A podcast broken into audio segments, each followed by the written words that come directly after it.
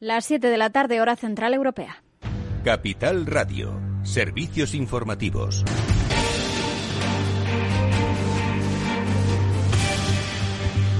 ¿Qué tal? Muy buenas tardes. El Ministerio de Sanidad ha notificado este lunes 11.067 nuevos casos eh, de coronavirus y 91 muertes eh, durante el fin de semana que se suman a los datos oficiales sobre la evolución de la pandemia, cifras similares a las del mismo día de la semana pasada. La incidencia acumulada, eso sí, sí que sigue bajando. Se sitúa hoy en 129 casos frente a los 135 del viernes. En cuanto a las vacunas, se han administrado ya 24,5 millones de dosis y ya hay 8,1 millones de personas que tienen la pauta completa. Esto supone el 17% de la población. Hace unos minutos, Fernando Simón, el director del CAE, señalaba que gracias a la vacunación pronto se van a poder relajar algunas medidas de protección, pero van a tener que mantenerse en la población más joven que todavía tiene bajas tasas de vacunación. Que los grupos más jóvenes todavía tienen coberturas muy bajas, no tendrán coberturas altas hasta dentro de unas pocas semanas, no muchas, pero unas pocas semanas, por lo tanto todavía tienen que mantenerse medidas de control de la transmisión importantes, sobre todo en esos grupos que están menos vacunados. Los próximos días, semanas, se irán progresivamente modificando algunas de las recomendaciones y algunas de las normas que ahora mismo para el control, para favorecer el control de la transmisión, por cierto, que el Tribunal Supremo dice ahora que basta una ley ordinaria para limitar derechos, pero sería deseable una específica para la pandemia. El alto tribunal establece que la limitación de derechos fundamentales no se tiene que hacer necesariamente por ley orgánica, bastaría incluso con una autonómica, pero añade que habría sido deseable poder acudir a una regulación específica para afrontar la pandemia que detallase cuántos extremos fueran susceptibles de precisión, dice el tribunal, para ofrecer la máxima seguridad jurídica. Así lo señala una sentencia en la que la alto tribunal rechaza el recurso del Gobierno de Canarias tras la no ratificación del cierre perimetral de las islas por alta incidencia de coronavirus. Eh, en la arena política, el posible indulto de los presos del Prusés marca hoy la actualidad del mismo día en el que Per Aragonés va a llevar a cabo su toma de posesión. Un perdón que el Gobierno de coalición, tanto en su parte socialista como la de Unidas Podemos, se ofrecen ahora, se abren ahora a ofrecer y que, según el ministro de Justicia, Juan Carlos eh, Campo, es un tipo de figura que se debe ver con naturalidad. Serenidad. Hay que esperar que el Tribunal Supremo forme, se valorarán uno por uno las distintas circunstancias que concurren y elevaré la propuesta a Consejo de Ministros. Creo que son instrumentos que están previstos en la ley, y curiosamente en una ley desde 1870, y por tanto hay que verlos con naturalidad, sea favorable, desfavorable, parcial o total. No hay, no hay que asustarse de los instrumentos que vienen previstos normativamente. Pues eso, a la espera de lo que diga durante estas semanas, espera eh, un dictamen del Tribunal Supremo para finales de esta misma semana, pero desde el Partido Popular ya avisan, decía el secretario general Teodoro García Egea, de que la formación va a llevar ese indulto precisamente al Tribunal Supremo si finalmente se da luz verde a ese perdón a los presos del Prusés. Si el Gobierno concede un indulto en contra del criterio de la Fiscalía o del Tribunal Sentenciador, el Partido Popular irá al Tribunal Supremo, recurrirá al Tribunal Supremo estos indultos. Bueno, y todo esto a la espera de esa toma de posesión de Per Aragonés, el primer presidente de Esquerra desde la transición que va a comenzar a las ocho y cuarto de esta misma tarde. Seguimos también pendientes de la crisis con Marruecos. El ministro de Exteriores marroquí, Nasser Burita, ha reprochado a España ser responsable, dicen, de crear una crisis abierta por la presencia aquí en nuestro país del líder del Frente Polisario, Brahim Gali, para luego querer, decía, que la asuma Europa. Según dice, España no ha consultado con Europa antes de tomar esas decisiones que afectan a los intereses de Marruecos. Gali se encuentra actualmente ingresado en un hospital de Logroño está citado por el juez de la Audiencia Nacional, Santiago Pedrat, el 1 de junio para declarar en relación a varias querellas contra él. Por cierto, que Burita también ha dicho que no está teniendo conversaciones con Arancha González Laya, su homóloga española, como sí que habría asegurado la ministra. Y en el plano económico, el presidente del Gobierno, Pedro Sánchez, ha apostado por hacer de España, dice, el país que se sitúe a la cabeza de la Unión Europea como productor de energía con el hidrógeno como materia prima. Tienen todos los detalles en nuestra página web capitalradio.es. Se quedan ahora con After Work de la mano de Eduardo Castillo y todo el análisis político de la jornada a partir de las 8 en el balance con Federico Quevedo aquí en Capital Radio. Capital Radio. Siente la economía. Si miras el dinero y ves una oportunidad, hazte cliente del broker Bank Inter y consigue un bono bolsa de 500 euros en comisiones de compraventa durante tres meses. O si realizas un traspaso de tu cartera de valores de otra entidad a Bank Inter, recibirás un bono bolsa de 600 euros en comisiones de compraventa durante tres meses y un 0,10% más sobre el efectivo de los títulos traspasados hasta un máximo de 600 euros. Es una promoción válida hasta el 30 de junio de 2021. Entra en brokerbankinter.com y hazte cliente con el banco que ve el dinero como lo ves tú. Invierte en acciones o ETFs sin comisiones. Tesla, Netflix, Amazon, Banco Santander, Telefónica, miles de acciones de los 16 mayores mercados bursátiles del mundo. Cero euros de comisión, hasta 100.000 euros de volumen mensual. Abre tu cuenta 100% online en solo 15 minutos. xtb.es. Riesgo 6 de 6. Este número es indicativo del riesgo del producto, siendo uno indicativo del menor riesgo y 6 del mayor riesgo. Viajaremos al corazón del Mediterráneo. Mallorca, Menorca, Ibiza y Formentera. Un paraíso en el que te enamorarás de la luz, de sus playas, calas, montañas y de sus puestas de sol. Un escenario perfecto para relajarte y disfrutar y volver a sonreír. Islas Baleares. Tus islas. Viajaremos. Gobierno de las Islas Baleares.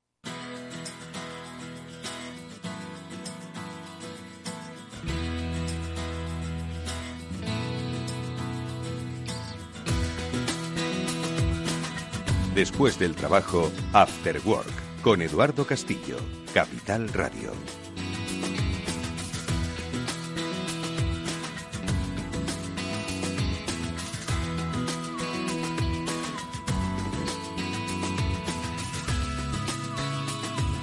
Hola amigos? Muy buenas tardes y bienvenidos un día más al After Work que ya comienza en Capital Radio con todos nosotros y que hoy va a analizar bueno, pues los grandes retos a los que se enfrentan nuestras empresas y que vienen en forma de ransomware. Esto, amigos, ya ampliamente lo conocéis, pero os vamos a decir que es básicamente que secuestran la capacidad operativa de vuestra organización porque han entrado unos ciberdelincuentes y os están pidiendo un rescate a cambio para eh, poder recuperar la plena operatividad de esas compañías o la información o no hacer pública una información que es sensible, estratégica de eso hoy vamos a hablar porque los especialistas de Sophos han eh, elaborado, ya han publicado recientemente, pues el estado del ransomware 2021 y es que es un eh, informe de referencia y que por otro lado eh, exige una actualización permanente. Por eso su director general Ricardo Mate va a estar con nosotros en este programa, bueno, pues analizando las principales conclusiones, las principales los principales aspectos destacados que les ha llamado la atención a estos especialistas que muchos diríamos que, bueno, no, no, no se sorprenden por lo que ven, pero estoy seguro de que la ciberdelincuencia siempre acaba sorprendiendo. Enseguida le vamos a saludar.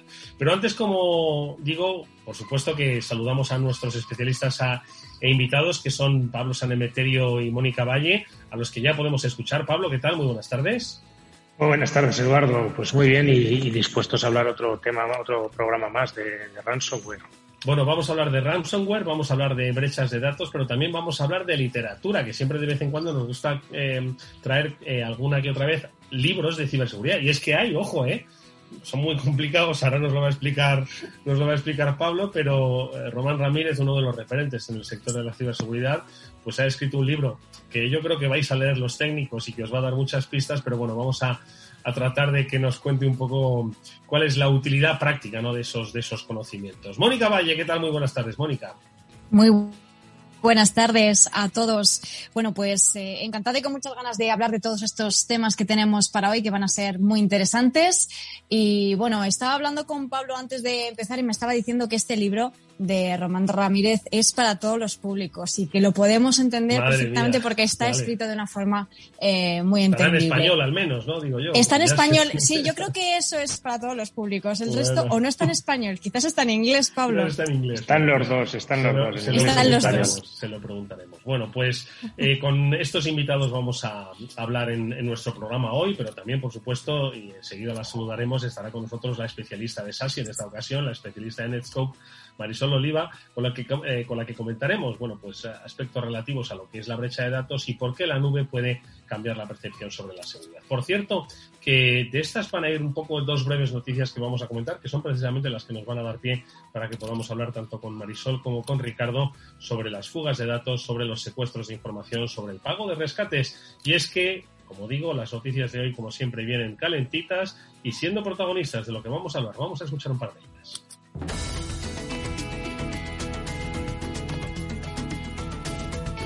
Y la primera de ellas nos dirige hacia India, porque la compañía Air India, bueno, pues al parecer ha sufrido una brecha de datos por la que ha sido vulnerada la información relativa a cuatro millones y medio de pasajeros que incluyen datos de pasaporte, números de tarjetas de crédito, en fin. Eh, quiero decir, el pan nuestro de cada día en el mundo de la ciberdelincuencia, pero que, insistimos, cada vez es más frecuente, cada vez es más eh, elevado el volumen de, de, la afectación ¿no? del, del problema, Pablo. Pues exacto, un, otro, otro caso de, de, brecha de datos en la cual se, se, han fugado datos, además con el problema de que se han fugado datos también de tarjetas de crédito, con lo cual ahí está el, no solo el, riesgo habitual de que se fugue tu información y un ataque que de momento parece que no nos recuerda al que vimos de British Airways, no sé si os acordáis de aquel digital skimmer donde robaban las tarjetas de crédito mientras pagabas, pero en este caso, pues eh, otra vez el, resultado, quizás no con esta técnica, pero el resultado es el mismo, otra vez, datos fugados y sobre todo tarjetas de, de clientes. Eh, ¿por qué se produce esto? Es decir, yo entiendo que en Air India no escuchen Cyber After Work, que es lo que deberían hacer, pero ¿por qué se produce? Es decir, eh, entiendo que los responsables de esta compañía leerán la información, leyeron lo que le ocurrió a British Airways y, sin embargo, les ha tocado ahora a ellos. ¿Por qué pasa esto? A ver, Pablo, Mónica. Pues, a ver, yo estas cosas lo que pasa es que hay, hay un dicho en general que no es solo que, que, trabajes para prevenir al 100% los casos, sino que tienes que estar preparado para responder cuando esto te pase, porque la realidad es que tarde o temprano te va a pasar. Mm, Mónica.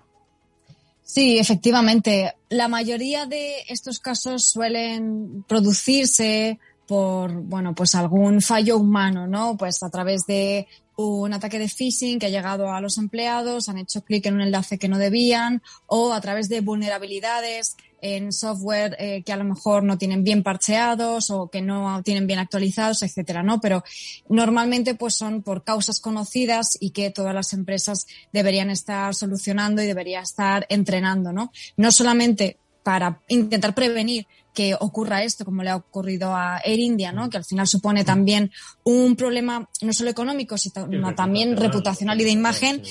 Y bueno, pues por supuesto también tienen que entrenar qué hacer una vez que ocurre esto, ¿no? tanto a nivel de comunicación eh, como de resiliencia, ¿no? para que la recuperación sea lo más rápida y lo menos grave posible. Bueno, pues otra noticia. Luego hablaremos eh, ampliamente de ransomware con Ricardo Mate, lo hemos dicho, pero precisamente un ransomware ha atacado a 16 instituciones de salud en Estados Unidos eh, y además que esto contrasta mucho con, ¿os acordáis la semana pasada cuando estábamos hablando sobre el ataque al oleoducto ¿no? continental o colonial, perdón, como ese eh, grupo de ciberdelincuentes decían que tenían cierta ética, decían que no iban a atacar a cuestiones de, que estaban vinculadas con la salud, pero bueno, este otro grupo pues parece ser, Mónica, que, que no que eso no le importa y bueno, y el FBI, bueno, pues está llevando a cabo una investigación para, para ver qué es lo que ha ocurrido. Sí, la semana pasada hablábamos de DarkSide, que era digamos, un grupo de cibercriminales que fueron los que atacaron a Colonial y en este caso, pues, eh, Conti, ¿no? Tenemos otro, otro tipo de, en este caso, otro tipo de mm, ciberbanda de ransomware, ¿no? Especializada en ransomware que, que utiliza este nombre y, eh, como se sabe, pues ahora eh, se sabe que han intentado atacar y han atacado a 16 Em, centros sanitarios en Estados Unidos, ¿no? Entonces, em, como bien dices, ningún sector eh, está exento de ser víctima de cibercrimen. Puede que haya algunos eh, grupos cibercriminales que digan que no van a atacar a unos sectores u otros, pero al fin y al cabo este tipo de ámbitos, el, eh, el sanitario, educación, etcétera, hay algunos tipos de sectores que saben que son eh, más débiles en cuanto al tipo de datos que tienen o a su continuidad de negocio, saben que un hospital no puede parar su, eh, su operativa, entonces saben que estratégicamente atacar este tipo de objetivos les va a reportar, reportar que sí o sí paguen, sobre todo sabiendo que este tipo de sectores y de empresas eh, sanitarias a lo mejor no tienen las medidas de seguridad tan maduras como pueden ser otros sectores. Bueno, pues precisamente de fugas de datos y que afectan al sector de la salud es de lo que vamos a hablar con nuestra especialista de Netscope, con Marisol Oliva, porque de brechas de datos y de las consecuencias que esta tiene queremos eh, un poco enfocar hoy nuestra píldora Sasi. Con ella vamos a explicarlo. Buenas tardes, Edu, y, todos los oyentes. Hola, Marisol. Ella hay que recordar que vuelve con nosotros, es eh, directora de ventas regionales de Netscope y precisamente en una noticia que tiene cierto parecido ¿no? con lo que estaba contando Mónica ¿no? sobre brechas de datos, además afectado el, lo que es el sistema de salud, o por lo menos los, la información de salud, que es una de las informaciones, bueno, pues si cabe más que más privacidad, ¿no? Pues debe requerir para los ciudadanos. Bueno, pues esto ha pasado y esto tiene consecuencias. Exactamente qué es lo que ha ocurrido en Pensilvania, eh, pues bien, eh, es una noticia muy reciente que tiene que ver con el rastreo de contactos COVID y con las aplicaciones personales en la nube. Una, mezcla extraña, pero ahora vamos a entrar en, en detalle y entendemos la relación. Eh, como veníamos hablando, ¿no? Solemos comentar mucho sobre la fuga de información como consecuencia de actores externos a la organización y con intenciones maliciosas, ¿no? Como es el caso de, los ransomware. Eh, hoy vamos a ver también cómo debemos proteger la información de la organización de actores no malintencionados, pues ya sean empleados o colaboradores con acceso a nuestros datos. Se trata también de una amenaza que está a la orden del día y que no viene tanto del lado del malware, sino del lado de, la protección de la información. Mm. Y, es el caso de esta noticia. Se trata de una demanda eh, muy reciente contra el Estado de Pensilvania y un proveedor pues, al que habían contratado eh, desde el Ministerio de Salud ¿no? de, de Pensilvania. El, proveedor en cuestión había sido contratado para proporcionar el servicio de rastreo de contactos, pues tras el brote de, COVID, ¿no? Tras la pandemia en, marzo del año pasado. ¿Y cómo ha terminado este contrato? Pues con una demanda tras la exposición de los nombres, números de teléfono e información médica de, de hasta 72.000 personas.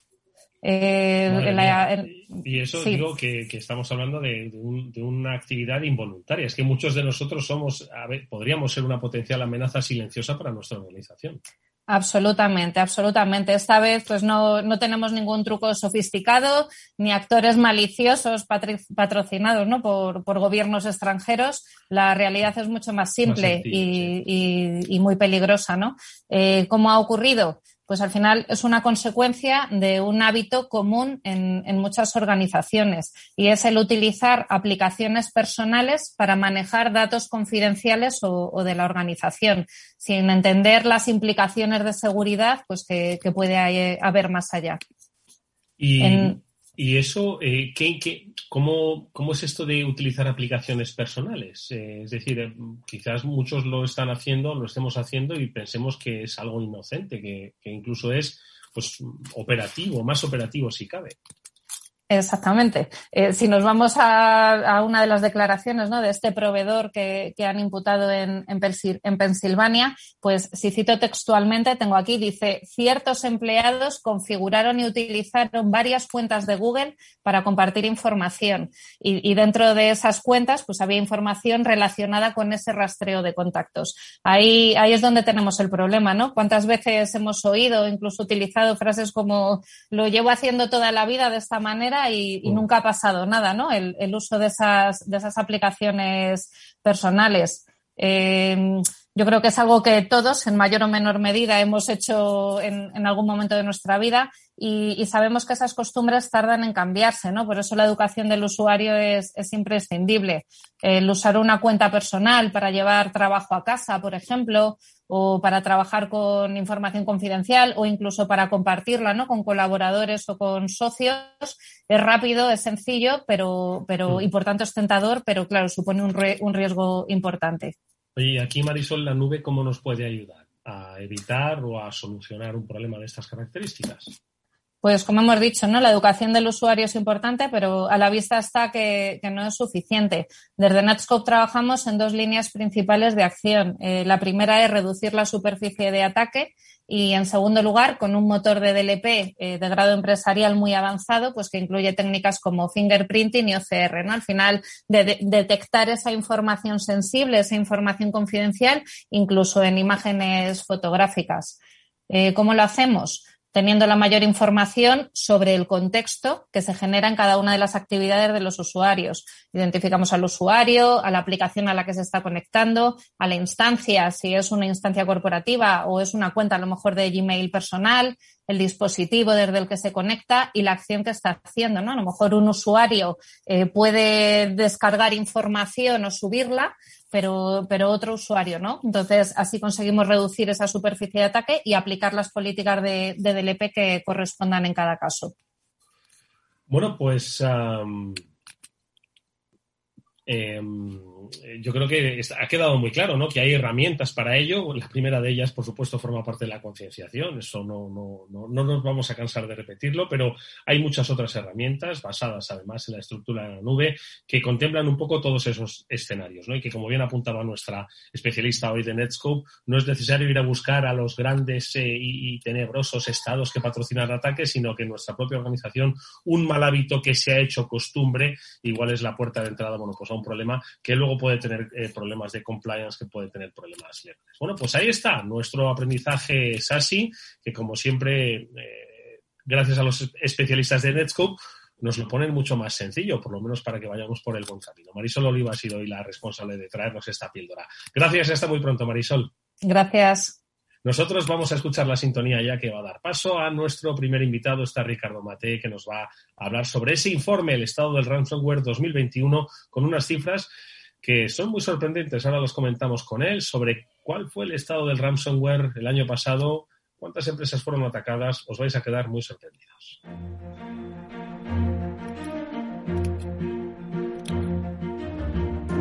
Ricardo Mate, ¿qué tal? Muy buenas tardes, bienvenido de nuevo a este programa. Es un placer verte y escucharte. Hola, buenas tardes, Edu.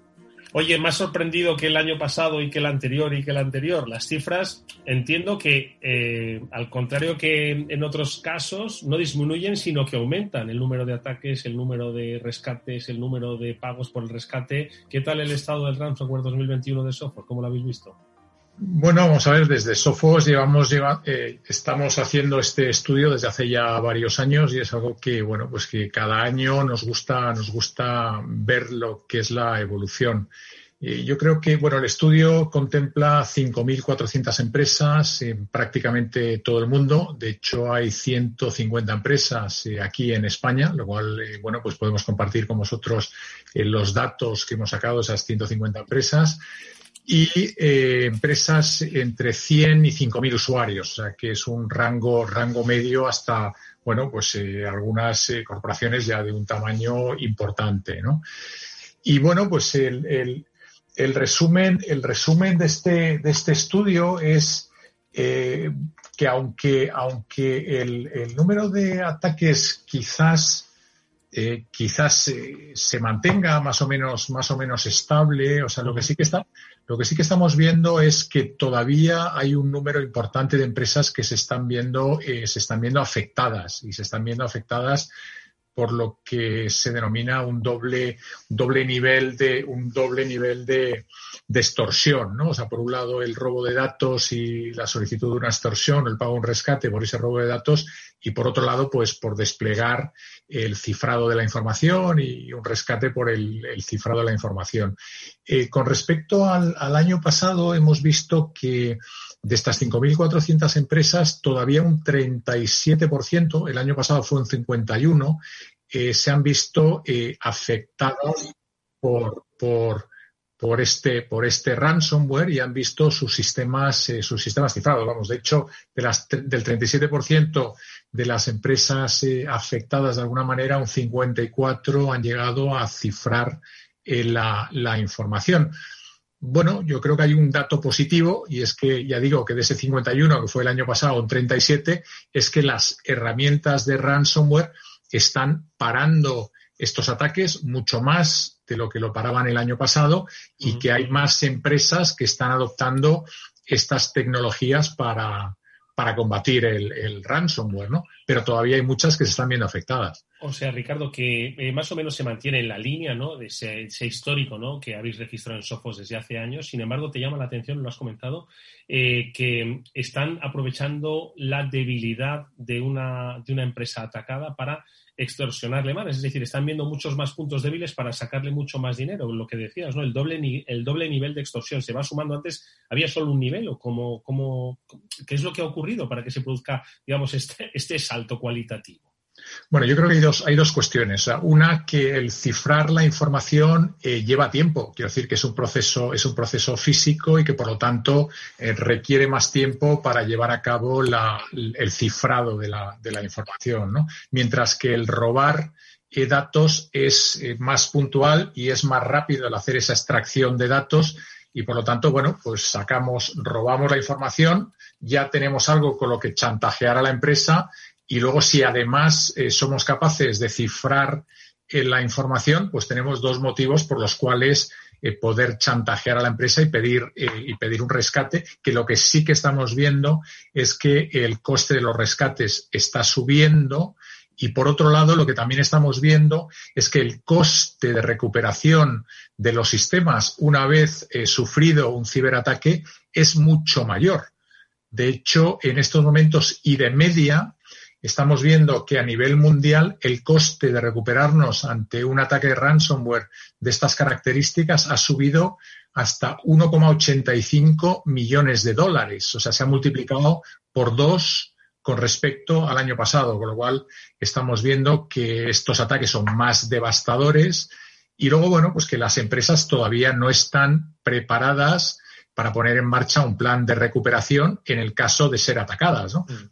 Entonces, bueno, pues eso es el, eso es el, impacto que, estamos viendo. Esto que apunta Ricardo es interesantísimo, sobre todo que entiendan las empresas que pueden no pedirte un rescate. Y menos mal, no me han pedido un rescate, pero es que, ojo, el, coste de recuperar de nuevo tu actividad es como si estuvieses pagando básicamente un rescate, ¿no? Es decir, que sí o sí esto tiene un, coste, eh, el, no tener seguridad tiene un coste para tu empresa.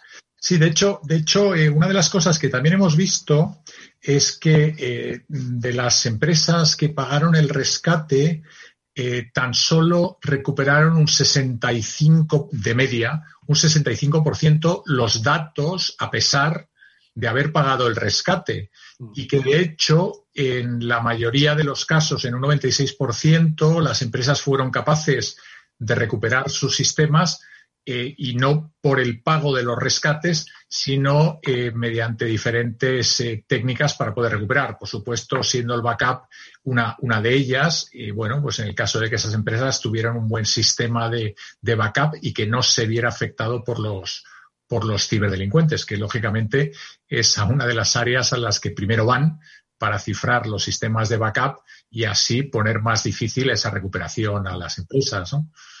Mónica. Hola, buenas tardes. Ricardo, muchas gracias por estar aquí con nosotros de nuevo. Yo creo que este informe es interesantísimo, todos los datos que arroja y de lectura obligada para las empresas, sobre todo que vean, ¿verdad, Ricardo? Que, que también les puede pasar a ellas, que todavía hay muchas que tienen todavía esa sensación de que, bueno, yo todavía estoy aquí, no me va a pasar nada, pero las cosas pasan. Y mm, una, una, cosa muy interesante que además nos contaste el otro día también a la prensa es que vuestros analistas estaban observando que cada vez era más difícil aplicar las claves porque había muchas ciberchapuzas. Eh, ¿Qué está pasando en ese sentido, Ricardo? Porque además no es algo bueno para el cibercrimen, ¿no? Que no olvidemos que es un negocio.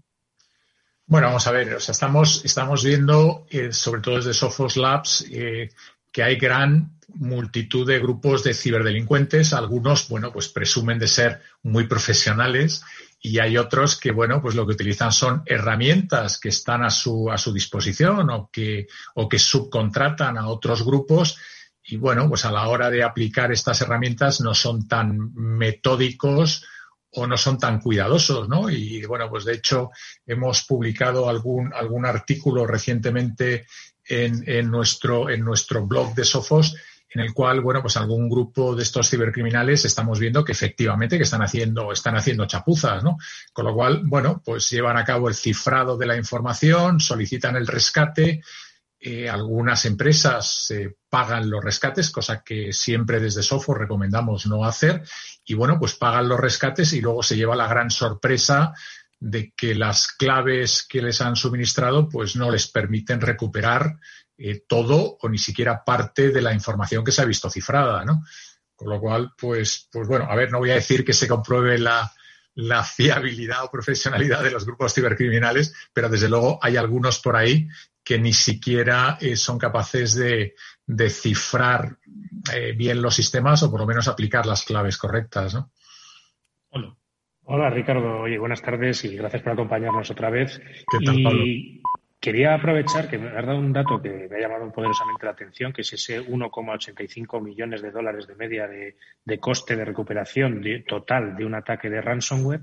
Eh, ¿Qué medidas recomendáis desde Sofos que tomen las compañías antes de sufrir estos daños y teniendo en cuenta que ese impacto de 1,85 yo creo que da un presupuesto bastante amplio a la hora de implementar medidas que prevengan este tipo de ataques? Bueno, vamos a ver, o sea, desde el punto, desde el punto de vista de recomendaciones, y eso quizás es irnos ya al, resumen del estudio, ¿no? Y lógicamente, pues hay un resumen. Y el primero es el asumir, y ya lo ha comentado antes eh, Mónica, yo creo que tú también lo has, lo has comentado, ¿no? Y es el asumir que si todavía no has sido atacado, que lo serás. O sea, es cuestión de, es cuestión de tiempo, ¿no? Y por lo tanto, pues el, el tomar el tomar las medidas para, para, poderte, para poderte proteger. Eh, ¿Cómo? Bueno, pues por supuesto llevar a cabo una protección por una protección por capas, el desplegar sistemas de protección avanzada eh, ante, ante el ransomware o todas las eh, amenazas avanzadas que están produciendo, implementar sistemas de detección y respuesta también, también avanzados. para aquellas empresas que no puedan disponer de recursos de threat hunting, pues contratar los servicios de empresas especializadas que lleven a cabo ese threat hunting y además que lleven a cabo la monitorización 24 por 7 porque no sorprenderéis, y ya también me imagino que lo habéis comentado, que los ataques normalmente pues son un viernes a las 12 de la noche, a la 1 de la mañana, un sábado a las 3 de la mañana, cuando el 99,9% de las empresas pues no tienen un analista monitorizando los sistemas y viendo qué es lo que está pasando, con lo cual la capacidad de reacción es bastante, bastante baja. Otra de las recomendaciones, por supuesto, es el tener un sistema de backup eh, adecuado. Y bueno, yo me he pasado casi toda mi vida, antes de entrar en el mundo de la ciberseguridad, en el mundo del, data management, vendiendo sistemas de, protección de datos y antaño vendíamos los robots de cintas y hacíamos backup off-site pues es una recomendación estupenda volver a hacer, porque claro, el hacer backup a disco y mantenerlo online, si esos discos están accesibles a los ciberdelincuentes, pues al final los van a cifrar exactamente igual que, que, los, los, sistemas de producción. Eh, otra de las recomendaciones que hacemos es la de no pagar el rescate, porque de hecho estamos viendo, como decíamos antes, que los que pagan el rescate, primero, no son capaces de recuperar toda la información y segundo, el coste de recuperación, si añades el coste de recuperación normal, el coste del rescate, pues en, total sube con respecto a los que no lo pagan.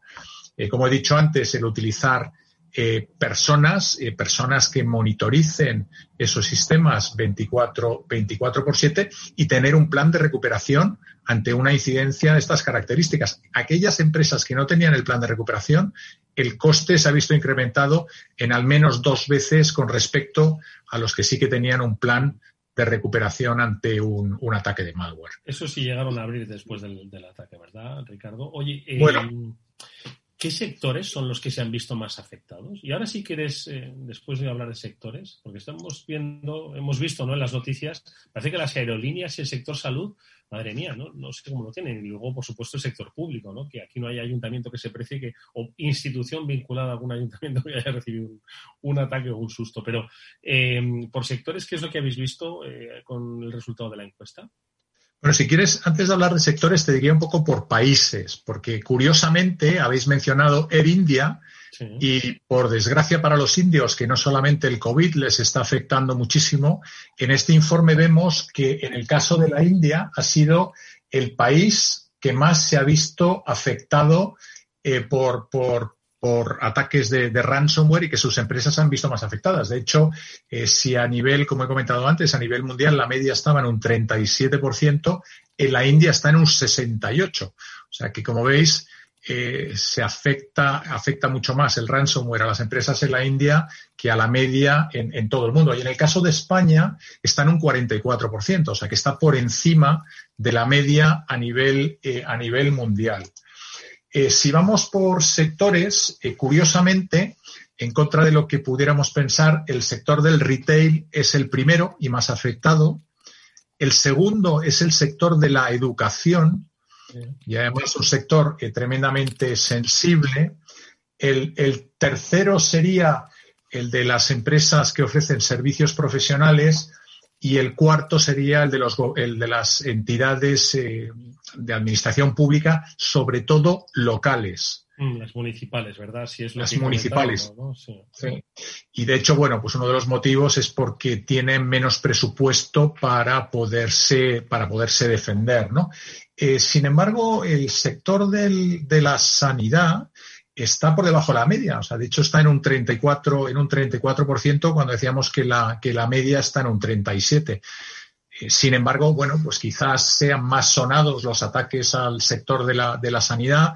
Habéis mencionado estos 16 hospitales en, en Estados Unidos, pero bueno, la semana pasada supimos del servicio de salud en Irlanda, que bueno, pues ha sido, ha sido fuertemente afectado, exactamente igual, ¿no? Y, bueno, pues, pues sabemos de, de, ataques, que sigue habiendo ataques al sector sanitario aquí en España, sigue habiendo ataques y ataques muy, muy profesionales y muy, y muy serios, digamos, desde el punto de vista de la posible incidencia que, que pueda haber, ¿no?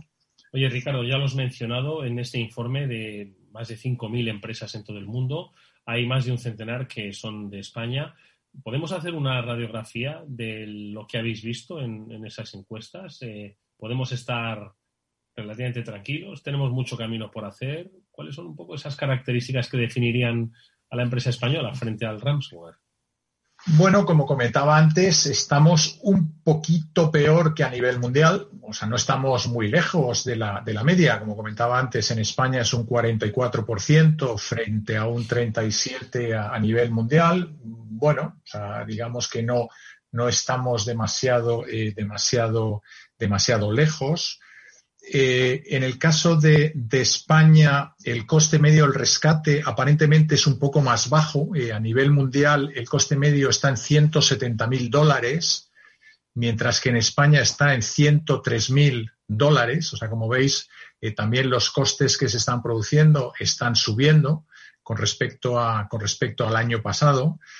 Y, y qué más cosas, bueno, por ejemplo, lo que sí que, vemos es que en España un 21% de las empresas que vieron sus sistemas cifrados reconocen haber pagado el rescate, mientras que a nivel mundial fue un 32. Este también es un dato interesante, porque lo que sí que estamos viendo es que son más empresas las que están pagando los rescates. O sea, ha subido el número de empresas que han pagado el rescate con respecto al año pasado. Mm. Y, bueno, pues entendemos que es porque no tenían eh, mecanismos para recuperarse o mecanismos efectivos y al final, bueno, pues han visto la necesidad de pagar. En otros casos, y bueno, pues cada vez es algo más complicado, eh, algunas compañías que acudían a compañías de, de seguros que tenían ciberriesgos y que a través de estas compañías pues pagaban los rescates, ¿no? Bueno, eh, ya digo que esto cada vez está siendo más complicado porque, porque bueno, incluso, por ejemplo, lo que se hablaba de, de, de DarkSide es que podía ser un grupo eh, ubicado en Irán, ellos salieron a desmentirlo y todo lo que se decía es que si pagabas un rescate en Irán, pues no solamente pagabas el rescate, sino que se convertía en un delito porque estabas además eh, financiando grupos terroristas en un país vetado, ¿no? Bueno, por eso la, propia organización DarkSide enseguida salió para desmentir y decir que no, que no, que ellos no estaban basados en Irán y que, y que eran éticamente correctos. Bueno, alguien que pide un rescate después de tirar un oleoducto en Estados Unidos, no sé si se puede describir como, como muy ético, pero bueno. Ese tiene hay, cierto, cierto componente de esquizofrenia romántica que un día vamos a analizar profusamente en, en, otro programa. Pero lo que sí que vamos a hacer en otro programa, y a ese te invitaremos encantado, Ricardo, es hacer una comparativa para que las empresas vean lo que les costaría un rescate, lo que les costaría una ciberpóliza que cubriese un rescate, si es que se lo cubre, o lo que costaría contratar los servicios profesionales de una empresa de ciberseguridad que les monitorizase, les ayudase, les acompañase a recuperar. Les ponemos las cifras sobre la mesa y luego ya que ellos decidan a quién se lo quieren. ¿Te parece? Sí, sí. Pues eso hacemos. Ricardo Matés, director general de Software. Te agradecemos mucho que hayas estado con nosotros. Enhorabuena. Un año más por ese estado del ransomware 2021 Hablaremos antes de que llegue, por supuesto, el próximo informe porque estaremos muy pendientes de las actualizaciones. De nuevo, gracias. Hasta muy pronto, Ricardo. Muy bien, muchísimas gracias a vosotros. Adiós. Hasta luego. Work con Eduardo Castillo. ¿Te interesa la bolsa? Pues entonces no te puedes perder la mejor tarifa para comprar y vender. Invierte en acciones y ETFs de todo el mundo sin comisiones. Sí, cero euros, ninguna comisión. ¿Qué significa cero euros de comisión? Cero euros de comisión significa que mientras tu nominal mensual no exceda los 100.000 euros, invertir en acciones al contado y ETFs en XTB no conlleva comisión de compra-venta. Entra ahora en xtb.es y comprueba lo que te cuento. XTB, más que un broker online. Riesgos 6 de 6. Este número es indicativo del riesgo del producto, siendo 1 indicativo del menor riesgo y 6 del mayor riesgo.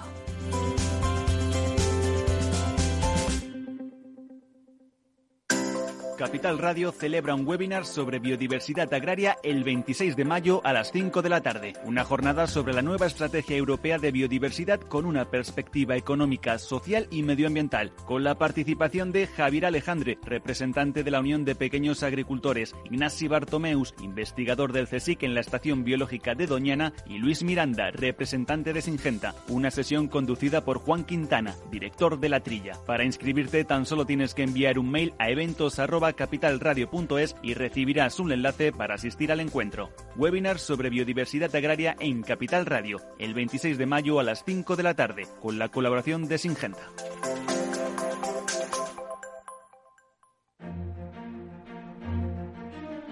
Eduardo Castillo en Capital Radio, After Work. Bueno, pues ya está con nosotros en este programa un invitado apreciado, por supuesto, por los aquí presentes y también por los oyentes. Eh, Román Ramírez es uno de los referentes en ciberseguridad en nuestro país, es uno de los cofundadores de la RootedCon y es escritor. Y hoy ha venido a hablar de su libro. Se ríe, se ríe Pablo Román. Es que, Román, buenas tardes, bienvenido. ¿Qué tal, Eduardo? Buenas tardes, buenas tardes a todos. Un placer escucharte. Oye, estabas escuchando a Ricardo Mate, seguro, no sé si has tenido tiempo de escuchar todo. ¿Qué tal, qué te parece un poco los datos que daba? Muy, muy, acertados y, muy claros, además. Yo creo que este tema hay que tratarlo de una manera muy cruda y muy aséptica para que la sociedad civil entienda lo que está pasando de verdad. Porque desde las instituciones, pues lógicamente los mensajes que se dan son muy conservadores, ¿no? Y yo creo que la tendencia es a empeorar, la verdad. Creo que tiene muy mala pinta todo lo que vemos. Oye, de todas formas, un día, como no sé si me escuchabas también, le decía Ricardo, un día vamos a hacer un programa sobre el, componente ético mm, con más o menos confusión mental que puede tener la cibercriminalidad, ¿verdad? Porque es curioso como unos dicen, atacan y dicen, no, atacamos a estos, pero no atacamos a las instituciones de salud nosotros atacamos a estos, pero no, no financiamos a Irán. Es decir, hay como una especie de dualidad un poco esquizofrénica que no, que estaría bien analizar en un programa. ¿eh? A mí me parece una idea muy buena, ¿eh? Vamos, personalmente creo que no tienen ninguna ética. Todo eso es maquillaje corporativo para mejorar imagen de cara al potencial público. Pero bueno, bueno, lo haremos. Hoy lo que vamos a hacer es hablar de tu libro, porque decíamos Mónica, Mónica y yo, le decíamos a Pablo, digo, dice, pero seguro que podemos leerlo, gente como Mónica o como yo. Y nos dice Pablo que sí. Vamos a ver. Beginning Frida. A ver, Pablo, por favor, sitúanos un poco en el, en el libro de Roman. A ver. Bueno, a ver, pues os, os sitúo un poco. Es, eh, Frida es una de las herramientas que se suele utilizar bastante para analizar aplicaciones eh, móviles Android. Román lo que le ha hecho es darle una vuelta más y que se vea que se puede utilizar en otros muchos más entornos. Y cuando digo analizar, pues tiene una de las componentes que quizás para mí más me gusta del, mundo de seguridad y del mundo del hacking, que es lo que se conoce como hooking, que básicamente es engancharte a las funciones, ver eh, a, qué funciones se está llamando en el sistema e incluso hacer algo tan, tan mágico como modificarlas. Es decir, eh, que cambies el comportamiento de la aplicación sin haberla reprogramado, que es algo que a, mí particularmente me llama muchísimo la atención y que es una de las cosas que más, más me gusta dentro de este mundo. Pero lo bueno, aunque Román diga que no, es que lo ha preparado, lo ha escrito de tal forma que se puede seguir de forma muy sencilla y que incluso Eduardo Castillo o Mónica Valle lo pueden leer y lo pueden seguir y pueden hacer los ejemplos e ir introduciendo en este mundo tan bonito como es el cooking. Oye, Román, eh, ¿por qué crees que Frida tenía mucho más recorrido, tanto que no solo da para un libro, sino que crees que es bueno que la gente conozca, bueno, pues cuáles son esas herramientas que nos permiten ser pues más eficaces, más seguros, controlar un poco más? Yo te diría eh, dos cosas. La primera, yo no soy buen ingeniero en verso, soy de hecho bastante malo. Entonces, una de las cosas que me ocurre es que cuando tengo que ponerme a hacer cosas y tengo que resolver problemas, me cuesta un esfuerzo atroz. ¿Por qué? Pues porque tengo que dedicar, pues a lo mejor el cuádruple de tiempo que una persona que sabe lo que hace le dedicaría. Entonces, una de las cosas maravillosas que me encontré con Frida es que me reduce muchísimo el tiempo a invertir para lograr ser eficaz. Y me enamoré ipso facto. Fue enredar un poco con la herramienta. La vi hace años y la miré así un poco en diagonal, no le presté mucha atención y tal, pero de repente un día tenía que resolver una cosa muy concreta y me puse a hacerlo y de repente me di cuenta, digo, hostia, es que es rapidísimo hacer cosas con Frida. Porque al final, sin que yo necesite estar muy, muy, muy, muy en bajo nivel, sabiendo un poco lo que estás haciendo, te enganchas en lenguajes de más alto nivel, que son más simples. Y insisto, ¿eh? yo no soy buen ingeniero inverso, pero programar en Python, programar en JavaScript y entender cómo leer funciones, cómo funciona una función de Windows, pues sí que sé hacerlo. Y Frida te facilita todo eso muchísimo. Pero es que además yo, una cosa que vi que a mí me enamoró también es que puedes desplegarle un servidor de Frida a un ordenador remoto y trabajar con él en remoto. Con lo que no te quiero contar, vamos, todas las cosas que se me ocurren, que Pablo, que ya se ha comprometido a colaborar en la segunda parte del libro. Vale, eh, y por yo cierto, hacer. Por cierto, que el libro, perdón, no lo he dicho, está prologado por el señor San Emeterio. Sí, señor. Pero es que una de las primeras personas con las que yo tuve contacto que se quería dedicar a cosas de hooking fue Pablo. De hecho, muchísimo antes de que existieran frameworks de hooking, eh, Pablo, como proyecto de fin de máster, se hizo una librería que se llamaba WHF, el Windows Hooking Framework, que te permitía hookear todas las cosas del sistema como tú querías. O sea, Pablo es un visionario aquí donde lo ves, la verdad. Y pues la verdad es que Frida yo se lo recomiendo a todo el mundo que trabaja en seguridad sí que no creo que para gente que no es informática la curva de aprendizaje es dura, ¿eh? No, creo ni que con un libro sencillo vayáis a hacerlo, pero oye, yo os animo, ¿eh? Oye, se puede empezar y si empezamos, hagámoslo por el libro de Román. Mónica. Claro que sí. A mí me daba esa impresión, es que Pablo nos tiene muy alta estima. Román, muchísimas gracias por estar con nosotros. Enhorabuena por ese libro y a Pablo también por ese prólogo. Hacéis un gran equipo. Me gustaría saber a quién va dirigido este libro, aunque nos acabas de contar un poquito. Y este eh, análisis de comportamiento de software que nos contabas, ¿está pensado para em, utilizarlo durante el desarrollo de ese software o una vez que ya está todo programado?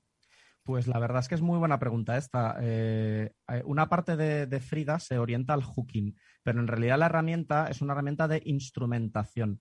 ¿Y para qué sirven las herramientas de instrumentación? Para que tú puedas eh, coger un software y hacerle cosas, ¿vale? Y aunque hay muchos frameworks y herramientas de instrumentación, eh, una premisa que tiene Frida a mí me encanta, que es que es eh, prácticamente invisible para lo que esté pasando en ese software.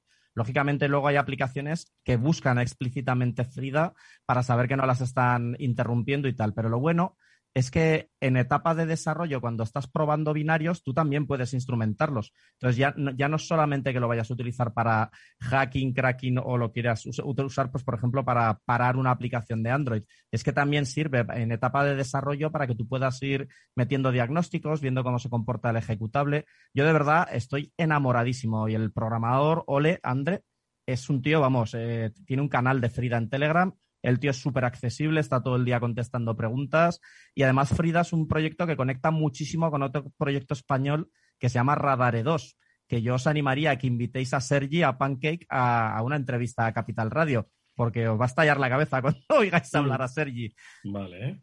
Tomamos hemos hecho, le, tomamos nota, alguna vez le hemos invitado por la radar de los con, pero al final siempre está muy liado en esas fechas para, para incorporarse con nosotros, pero tenemos muchas ganas de que Sergi se incorpore y nos pueda contar también todas estas locuras que dentro de lo que ya estás describiendo, para ti, ¿cuál sería una utilidad de las más, eh, digamos, cercanas al público general que podría ofrecer Frida o un programador que hiciera algo en Frida?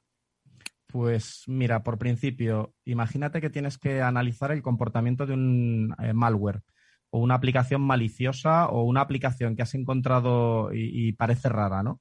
Pues eh, con Frida eh, la gran ventaja es que la puedes instrumentar sin alterarla. y sin necesidad de tener que correrla en un entorno de debugging como harías, pues, por ejemplo, pues metiéndola en una sandbox anti-malware y cosas por el estilo. Tú arrancarías tu proceso de Frida y si tienes unos permisos que tienes que tener en el sistema operativo, que normalmente en casi todos los sistemas operativos los tienes, te podrías ir metiendo dentro de lo que hace esa aplicación. Por ejemplo, os cuento ideas que tengo para el segundo libro. Pues me he hecho una librería de cifrado que lo que hace es cifrar los mensajes de Telegram sobre mensajes de Telegram. Entonces yo utilizo el cliente de Telegram normal y corriente en el teléfono, pero en realidad lo tengo enganchado con Frida. Entonces antes de que yo mande el mensaje de, Telegram, lo cifra con una clave precompartida y luego lo manda por encima del propio Telegram. O sea, yo no me he hecho un cliente de Telegram ni, me he reprogramado nada. Simplemente con eh, una máquina virtual que tengo, donde tengo corriendo un teléfono Android, tengo Telegram instalado y lo que he hecho es con Frida juquear, enganchar las funciones de enviar y recibir y antes de que Telegram envíe, yo lo retoco cifrando el contenido. Y en el otro extremo, el otro teléfono tiene Frida para descifrar, sin tener que alterar la aplicación, sin tener que hacer nada muy serio en el, en el terminal. Entonces, esa es una función maravillosa, accesible para casi todo el mundo que sepa programar un poco. O sea, a mí me gusta Frida porque democratiza el hooking, la instrumentación y el debugging y la lleva a que cualquier programador o cualquier persona que tenga una necesidad lo puedo usar, porque es que si no, cuando te tienes que meter muy a bajo nivel, o tienes esas habilidades desarrolladas, o el esfuerzo es muy duro. Y a mí, yo estoy mayorcito ya y, gastar mucho esfuerzo en cosas complicadas a veces no me compensa. Oye, Román, muchos, después de escucharte con este ejemplo, que yo creo que ha sido absolutamente eh, clarificador, podrían pensar, oye, ¿hasta qué punto es necesario que cifremos los, mensajes de Telegram, tanto en la salida como en la entrada? Dice, es que ¿en qué mundo estamos que es necesario cifrar todo? Y que, bueno, que luego se desarrollan herramientas para ello. Quizás nos están escuchando y, y como yo digo, madre mía, ¿qué no estoy haciendo bien? ¿O a qué nivel están los que saben de esto y qué no sabemos la gran mayoría? O sea, ¿no nos lo cuentan porque no lo entendemos o por no asustarnos? Yo creo que este tema eh, es eh, el último punto que has comentado, Eduardo. La gente prefiere no tratar estos temas muy abiertamente porque generas eh, cierto nivel de pánico en la población y hay que poner en una balanza el beneficio de que la humanidad se digitalice frente al perjuicio de una serie de amenazas concretas que puede haber por ahí. yo hago siempre esta reflexión. En el momento en que estoy utilizando una aplicación de otro, una red de otro y sistemas de otro, me está monitorizando seguro sea, y lo doy por sentado, incluso toda esta gente que defiende Signal, yo asumo que Signal me está vigilando como lo hace WhatsApp, como lo hace Telegram y como hace cualquier aplicación. O sea, de la única aplicación de la que me fiaría es la mía conectándome en mis servidores con la gente de confianza que yo conozco. Y aún así, siempre puedes tener un insider, un infiltrado. Entonces, es un tema de umbrales, de cuánto de confidencialidad necesitas en tu vida.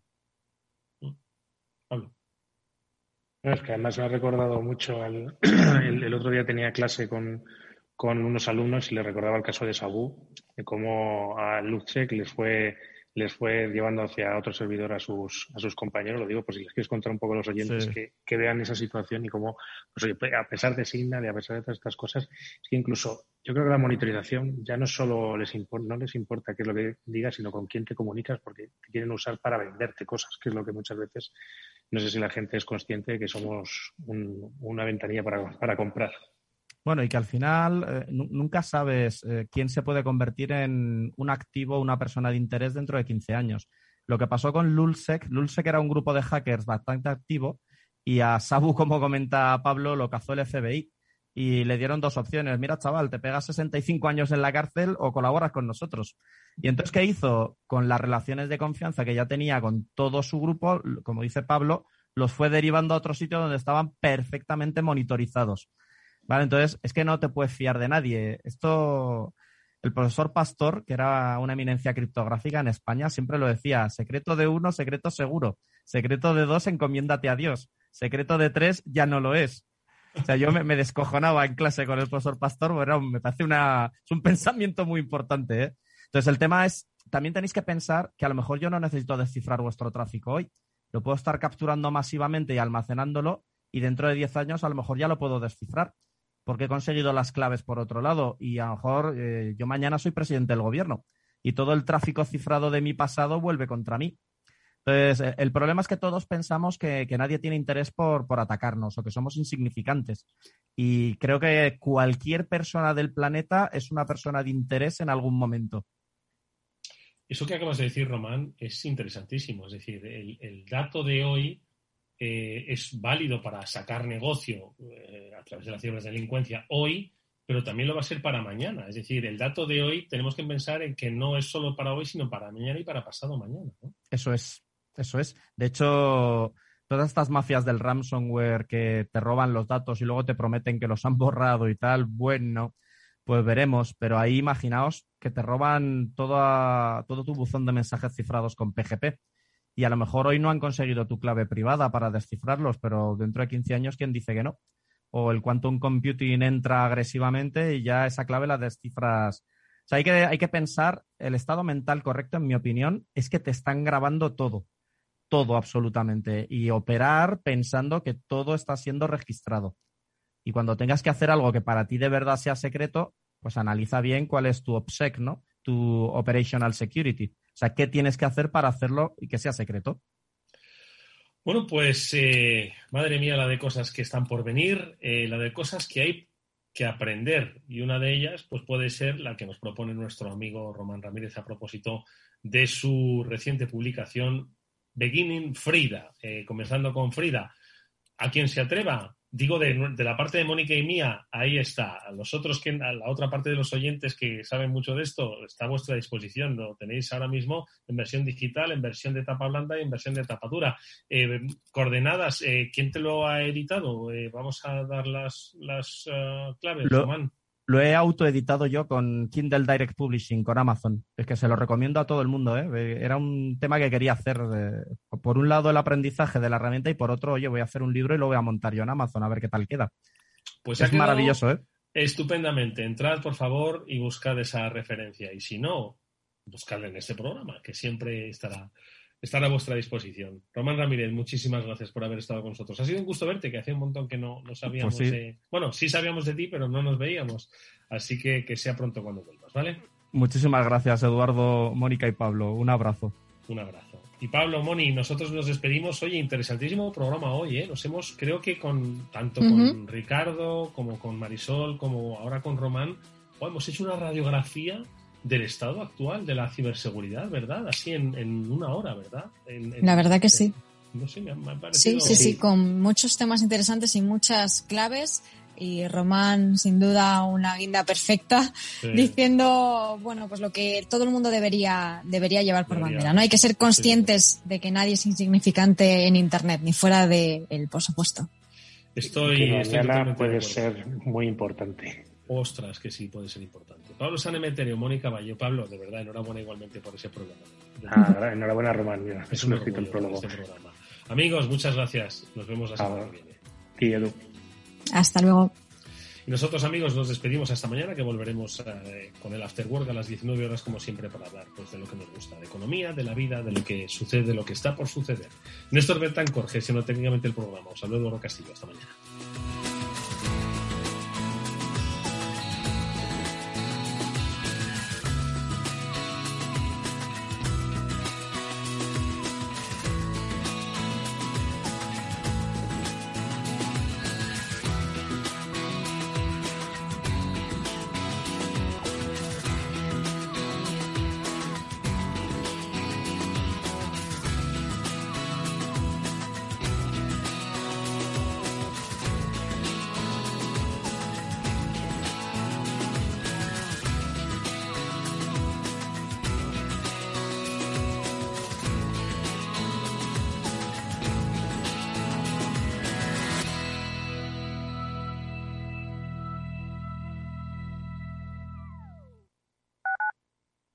Tu radio en Madrid 105.7, Capital Radio. Memorízalo en tu coche.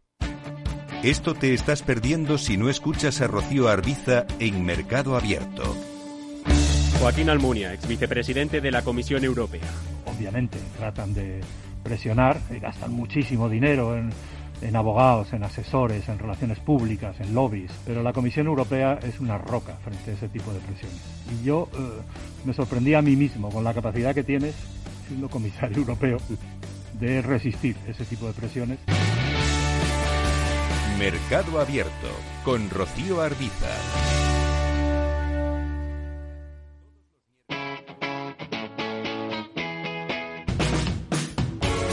Capital Radio. Despierta la economía.